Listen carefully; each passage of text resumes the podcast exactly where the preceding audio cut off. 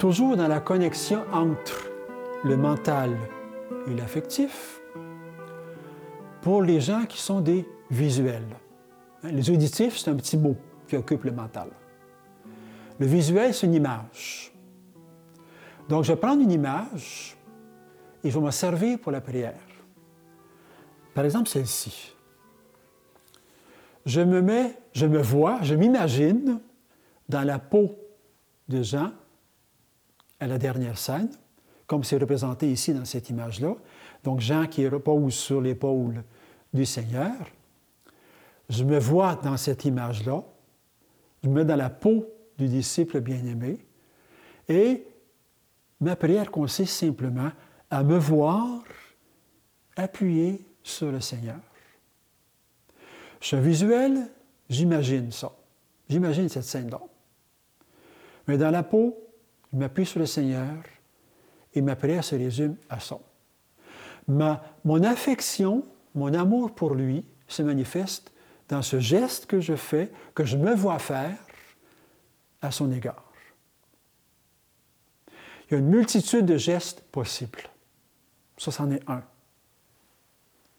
Donc, passer une demi-heure d'adoration simplement à m'asseoir, à me voir assis à côté du Seigneur, dans cette position-là, appuyé sur le Seigneur. Chaque fois que j'ai une distraction avec une autre image qui me vient dans la tête, oups, je reviens à l'image principale, l'image que j'ai choisie, l'image de Jean.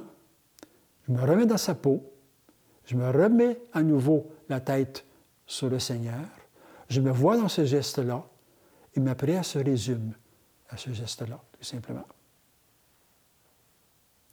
On peut en prendre d'autres.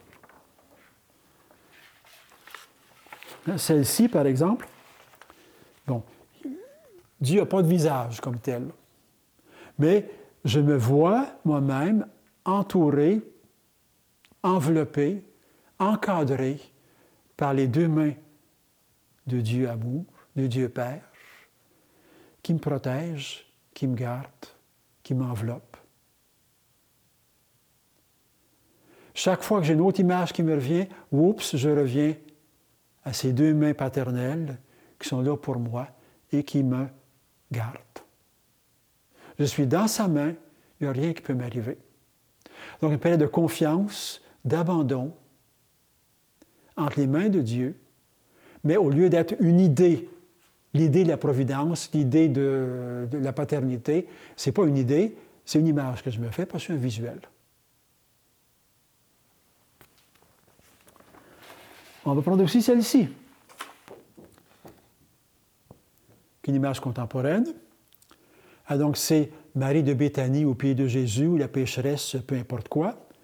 Et ce qui est intéressant, c'est que l'accent spirituel de l'artiste est mis sur moi, en fait, mon rôle à moi. Le Seigneur est, plus absent.